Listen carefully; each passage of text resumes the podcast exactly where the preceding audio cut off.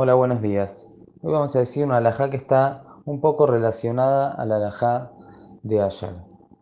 El Shelah Kadosh escribe sobre lo que acostumbran a decir sobre una perayá específica o sobre una alía específica, que es una alía linda o que es una perayá linda, especial o importante. Dice, por ejemplo, los que dicen sobre la perayá de los Aseret Atiberot, esta es una perayá especial, o sobre la perayá de Birkat Kohanim, por ejemplo, o sobre cualquier otra perayá, algunas aliot especiales que se suben en los Yamim Noraim o en los Hagim, decir son aliot especiales o son perayot especiales, dice esta conducta no es correcta.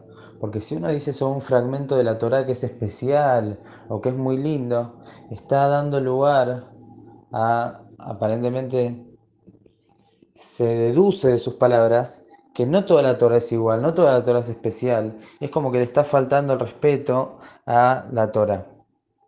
Según esto, saldría que los que están encargados en los Batekenesiot de vender las aliot para los Yamim Noraim o para los Hagim o para cualquier acontecimiento y van y lo venden diciendo esta alía tiene algo especial, tiene una veraja especial o se trata de un tema especial o cosas por el estilo y lo alaban esa alía y esa perayá, no sería una conducta correcta, ya que se deduce de sus palabras que no es así en las demás partes de la Torah. Pero la alajá no es así.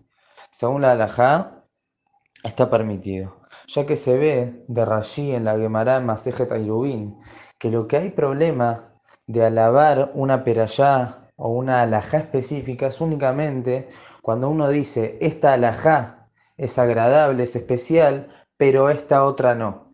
Que él dice directamente, esta es buena, esta es linda, esta es especial, pero la otra no.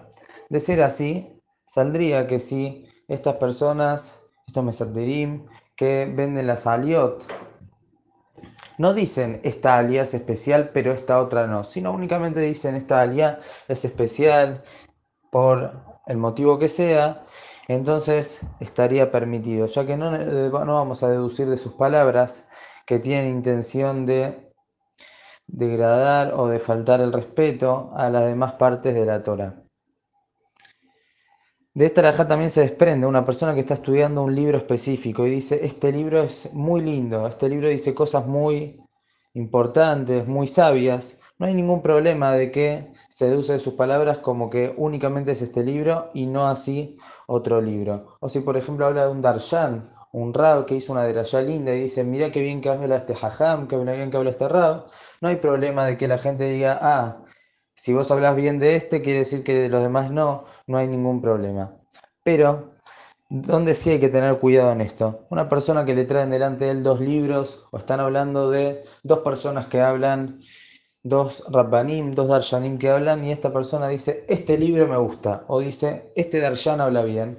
En ese caso sí se deduce de sus palabras que está eh, queriendo excluir al otro libro o al otro Darshan. Entonces en ese caso sí, la persona debe ser cuidadosa con sus palabras, de no faltar el respeto ni al otro libro ni al otro Darshan. Lo mismo sería en el caso de la Saliot. Si le traen delante de la persona dos aliot para subir y dice esta alia es buena, entonces en ese caso no estaría correcto, ya que ahí sí se deduce sus palabras que viene a decir que esta es buena y la otra no.